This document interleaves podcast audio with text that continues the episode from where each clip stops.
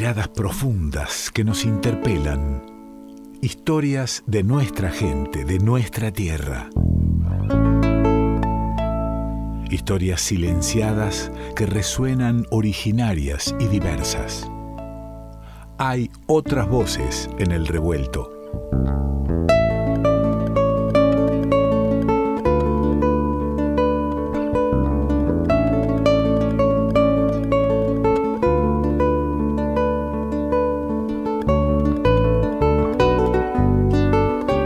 Día que celebramos, insisto, ¿no? el acercamiento de, miradas diversas, eh, miradas que sigo reiterándome en, esto de, que uno admira al ver el trabajo realizado y que en algún momento sueña y dice, te podrías acercar y acá está Santiago Durante, loco, qué lujo.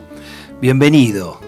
Gracias por la invitación, Ale, un, placer, un placer estar eh, acá con vos. Ante, ante las ganas de, tener esa mirada que tiene que ver con los pueblos originarios, con, con la cosmovisión tan negada, tan ocultada por, por mucho tiempo, me llega tu nombre, vamos a los guardianes de la lengua, ahí en el canal Encuentro, que andamos recomendando en nuestras redes para que vayas y los veas todos los capítulos. Y, el tipo lo tenemos acá, lo tenemos acá con, su mochila de, historias y, y, de ideas y con una posición frente a esas ideas, ¿no? Por supuesto, no se puede ser neutral ante estos temas, no son temas que nos, que nos atraviesan, eh, que nos cambian, ¿no? una vez que uno, que uno se acerca y que nos hacen pensar, ¿no? Eh, a días del 24 de marzo, fecha de la memoria por la verdad y la justicia, y, y yo me puse a pensar cuando, pensando en qué charlar, y hay una frase que capaz la conoces, Ale, que es una consigna, es una pancarta y el 24 es una fecha de, marchas y de consignas poderosas. Y esta para mí es particularmente poderosa, que es los pueblos originarios son nuestros primeros desaparecidos. A mí esa frase me, encontró en distintos momentos de mi vida y, me atravesó. Pero, es una frase de, tiempo acá. Eh, no, es una frase de siempre. No es una frase de, ni hablar del tiempo del genocidio, pero tampoco de, mucho tiempo atrás. Mm. Vos, eh, bueno, vos das clases en, universidades, sabés del aula. Eh, ¿Hace cuánto estos temas habitan el aula? Bueno, el aula hace muy poco. Me ha pasado a dar clases en universidades, pero que funcionaban en colegios, y yo estar hablando en presente de los pueblos originarios y tener los carteles armados de los manuales pegados en tiempo pasado. Porque estamos en, un país sin indios, Es una particularidad falsa, por supuesto, pero construida. Totalmente. Construida en la negación de una identidad y de una realidad. Y yo me quedé pensando sobre esto de por qué son nuestros primeros desaparecidos. Y encontré muchos puntos en, común entre el proceso de reorganización nacional y el genocidio de los pueblos indígenas perpetrado en la segunda mitad del siglo XIX en nuestro país. Desde el nombre, ¿no? Proceso de reorganización nacional.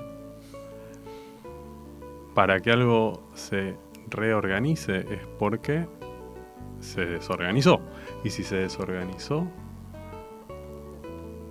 por algo y hay que volver a organizarlo, ¿no? Y, claro, y hay que volver a organizarlo de aquella manera. De aquella manera. Y lo que nos cuenta la historia es que esto empezó desorganizado. Este país empezó bárbaro y después se organizó. ¿Y quiénes los organizaron? Bueno, los organizaron los Mitre, los organizaron los Roca. El proceso de organización nacional es el lema de la presidencia de Mitre, en 1862, ¿no? del 62 al 68. Proceso de organización, nacional. O sea que reorganizamos en el 76, vamos a reorganizar ese proceso. Esto que digo no es polémico, ¿eh? si pusiéramos estos demonios a Videla, a Agosti, yo creo que estarían muy de acuerdo conmigo porque eran sus referentes ideológicos. ¿no? Y el lema de la presidencia de Roca es paz y organización. O sea, organizar estaba ahí y reorganizar está en, digamos, es volver a esos valores de, eh, de, de la generación del 80 y sobre todo de el genocidio de los pueblos originarios, porque organizar se organizaba ampliando la frontera y con un ejército, se organizaba con botas, porque el ejército nuestro era un ejército de represión interna, no era un ejército de, conquista, sino que era un, ejército para huelgas, eh, para pueblos originarios, etc. Y ampliar la frontera la tenemos que pensar como una frontera ideológica, no como una frontera geográfica. La frontera es la barbarie. La frontera es lo que no está civilizado.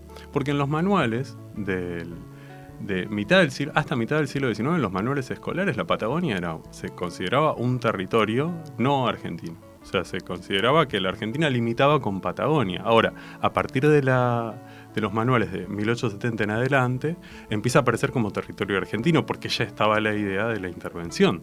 ¿sí? Y la motivación es una motivación económica, es generar eh, territorios para los terratenientes y ampliar estos terratenientes, ¿no? Primer presidente de la Sociedad Rural Argentina, José Martínez de Oz, quizás te suena el apellido. Sí, claro, sí, claro, y hay uno de los salones de la rural con su nombre. Sí, bueno. Él, el primer presidente de la Sociedad Rural Argentina, es el que más bonos compra para la campaña del desierto. Eh, y con eso se hace de 2.500.000 hectáreas de Patagonia. De esta manera, eh, generamos también ese enorme latifundismo que hay, eh, que hay en, nuestra, en nuestra patria. Y además también tenemos que pensar a la campaña del desierto como una campaña cívico-militar, no una campaña militar, porque fue financiada con el dinero de eh, ciertas personas que tenían esos 100 pesos para comprar, cada uno salía 100 pesos, que en ese momento, a ver, para, para lo que consiguieron era un precio vil, pero no cualquiera lo tenía, lo tenía la gente que pertenecía a un cierto estatus social. Permita, permítame, Santiago, eh, este, asociarlo más aún, cívico, eclesiástico, militar. Por supuesto, y están las fotos con los capellanes, ¿no? Las, sí, vamos a hacer referencia a, que, aquel genocidio y al, del 76. Y el genocidio del 76, eh, que lo podríamos pensar como erradicar organizaciones políticas, estudiantiles, de base, ¿no? Para imponer un modelo impopular, un modelo económico impopular. Y yo pensando en estas agrupaciones, ¿no? que lamentablemente tenemos que, que, contar hoy con digamos, el gran número de, los detenidos desaparecidos y pensaba, ¿y qué pasaba con las organizaciones políticas en esa época? Porque estaba lleno de inmigrantes socialistas, anarquistas, gringos, ¿no? Eh, ¿Tuvieron algo en común con los pueblos originarios? Bueno, y encontré esto, si querés te lo leo. A ver cuenta qué hicieron con los pueblos, con los, con los capturados en, eh, luego de eh, las campañas militares. Dice, desde el puerto, los vencidos, está hablando de, los indígenas, fueron trasladados al campo de concentración montado en la isla Martín García. Desde allí fueron embarcados nuevamente y depositados en el Hotel de Inmigrantes, donde la clase dirigente de la época se dispuso a repartirse el botín, según cuenta el diario El Nacional. Decía, entrega de indios. Los miércoles y los viernes se efectuará la entrega de indios y chinas a las familias de esta ciudad por medio de la Sociedad de Beneficencia. Bueno, un grupo selecto de hombres y mujeres y niños, prisioneros, fueron obligados a, a desfilar encadenados por las calles de Buenos Aires rumbo al puerto. Y acá aparece lo interesante. Para evitar el escarnio, un grupo de militantes anarquistas irrumpió en el desfile al grito de ¡Dignos! Los bárbaros son los que les pusieron las cadenas, prorrumpieron en un emocionado aplauso a los prisioneros que logró opacar el clima festivo y patriótico que se le quería imponer a aquel siniestro y vergonzoso desfile de la victoria. Más que interesante porque eh, está la mirada de, quien hoy habla de, esta manera, criticando aquel momento, diciendo no estás, eh, no estás haciendo una mirada histórica del momento, de cómo se pensaba, de que todos estaban de acuerdo, o la mayoría, en que debía ser así. No estás pensando en la fundación de una patria que necesita de esa conquista para poder hacer su territorio. Estás eh, obviando todo eso, estás hablando desde un presente y, traspolando las cosas. Absolutamente, eso es, es, eh, has, dado en el clavo, porque otra cosa que encontré, y esto es algo que también conversando he escuchado, ¿no? Como era otra época, bueno, pero es fin del siglo XIX, eh, es otra sensibilidad. Bueno, pensemos que decía el diario, un diario eh, que podemos ubicar fácilmente ideológicamente, como el diario La Nación, quizás, ¿lo conoces? Este, dice el 17 de noviembre de 1878, bajo el título Impunidad. El regimiento 3 de línea ha fusilado, encerrados en un corral, a 60 indios prisioneros, hecho bárbaro y cobarde que avergüenza a la civilización y hace más salvajes que a los indios a las fuerzas que hacen la guerra, de tal modo sin respetar las leyes de humanidad ni las leyes que rigen el acto de guerra.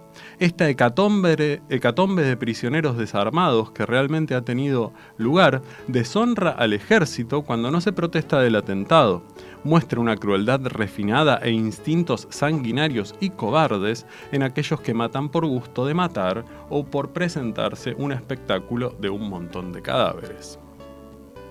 1878. Diario La Nación. Diario La Nación. De hecho, otra persona quizás conocida, Charles Darwin. Ajá. Lo tenés. Eh, Charles Darwin se queja, porque bueno, él recorrió nuestras tierras, haciendo sus investigaciones. Dice Charles Darwin, esto lo dice Diana Lenton, eh, una excelentísima antropóloga, eh, atestiguaba, escandalizado, que si bien se asesina a sangre fría a todas las mujeres indias que parecen tener más de 20 años de edad para evitar su reproducción, se perdona a los niños a los cuales se vende o se da para hacerlos criados domésticos o más bien esclavos. Cuando protesté, dice Darwin, ¿no? en nombre de la humanidad, me respondieron, sin embargo, ¿qué vamos a hacer? ¿Tienen tantos hijos estos salvajes? Pero casi una frase que pude haber escuchado en estos días en algún lugar, ¿eh? El diario La Nación. Impresionante. Em, y por otro lado, ya quizás porque estamos poniendo distintas voces, trayendo distintas voces, ¿no? Eso es lo que, lo que tenía ganas de hacer. Em, bueno, un, intelectual, un sabio eh, querido por mí y eh, estoy seguro que querido por vos también, Osvaldo Bayer. Uh, me pongo de pie. Em, nos cuenta, porque él, bueno, tuvo un proyecto de ley que existe todavía, ¿no? Para quitar el, monumento de, Roca, dárselo a la familia, que lo ponga en una de sus estancias, que por cierto tiene muchas. Em, bueno, y en el texto del proyecto de ley, él cuenta, digamos, trae algunas eh, piezas, ¿no? Entre ellas cuenta, eh, perdón, eh, o sea, cita textual, un eh, informe científico que se hace porque luego de la campaña del desierto se hace unos grandes honores en Londres a Roca, ¿no? Em, y entonces una comisión científica habla de los resultados de, eh, de, la campaña del desierto, ¿no? O sea, esta es la voz de los genocidas, ¿sí? Dice, se trataba de conquistar un área de 15.000 leguas cuadradas ocupadas cuando menos por unas 15.000 almas, pues pasa de 14.000 el número de muertos y prisioneros que ha reportado la campaña. Se trataba de conquistarlas en el sentido más lato de la expresión. No era cuestión de recorrerlas y de dominar con gran aparato, pero transitoriamente, como lo había hecho la expedición del general Pacheco al Neuquén, el espacio que pisaban los cascos de los caballos del ejército y el círculo donde alcanzaban las balas de sus fusiles. Era necesario conquistar real y eficazmente esas 15.000 leguas, limpiarlas de indios de un modo tan absoluto, tan incuestionable, que la más asustadiza de las asustadizas cosas del mundo, el capital destinado a vivificar las empresas de ganadería y agricultura, tuviera él mismo que tributar homenaje a la evidencia, que no experimentase recelo de lanzarse sobre las huellas del ejército expedicionario y sellar la toma de posesión por el hombre civilizado de tan dilatadas comarcas. Es evidente que una gran parte de las llanuras recién abiertas al trabajo humano, la, la naturaleza no lo ha hecho todo, y que el arte y la ciencia deben intervenir en su cultivo, como han tenido parte en su conquista. Pero se debe considerar, por una parte, que los esfuerzos que habría que hacer para transformar estos campos en valiosos elementos de riqueza y de progreso no están fuera de proporción con las aspiraciones de una raza joven y emprendedora, Por otra parte, que la superioridad intelectual, la actividad y la ilustración que ensanchan los horizontes del porvenir y hacen brotar nuevas fuentes de producción contra la humanidad son los mejores títulos para el dominio de las tierras nuevas. Precisamente al amparo de estos principios se han quitado estas a la raza estéril que las ocupaba. Y yo recuerdo a Bayer diciendo, a confesión de parte, relevo de. Claro, claro. Yo digo, en la historia eh, está lindo esto que, plantea Santiago sobre una, determinada organización de país eh, cuando se desorganiza y quienes buscan la reorganización. Entonces, eh, hay determinados tipos, determinadas ideologías que organizan y tienen una idea de organización. Hay otros que queremos organizarla de otra manera y, usted busque los momentos en que se quiso reorganizar como en ese origen asesino, devastador, cuáles fueron. Y yo le diré que se va a encontrar con, con, el 66, se va a encontrar con el 76, se va a encontrar con los 90, se va a encontrar con el 2015. Con conflictos construidos, con conflictos buscados, con conflictos que tienen detrás negocios y gente que, que se enriquece. ¿no? Eh, la hostilidad también se construye, porque si a uno lo molestan, si a uno lo golpean, uno se enoja, ¿no? Bueno, algo así también pasó aquí. Por ejemplo, tenemos la historia de el lonco Ranculche, de un cacique Ranculche, eh, llamado Epumer. Eh, él había hecho un pacto, como siempre, digamos, había rehecho un pacto en el que, bueno, se trazaban fronteras y se daban, digamos, unas dotaciones de alimentos para sus comunidades. Va a buscarlo seis días después, es detenido con toda su gente. Y dice un historiador de la época de Petris, dice Jean Camille, no Jean Camille Pumer, pertenecía a aquel grupo de personajes influyentes de tierra adentro que sostenían la paz con el cristiano. Hasta se había casado cristianamente a instancias de un franciscano como muestra de voluntad amistosa. A una legua de Villa Mercedes, en Pozo del Cuadril, donde existía un retén militar de avanzada, son encerrados por las tropas, separados y fusilados. Casi la totalidad de los sobrevivientes quedan malamente heridos, entre ellos niños y mujeres.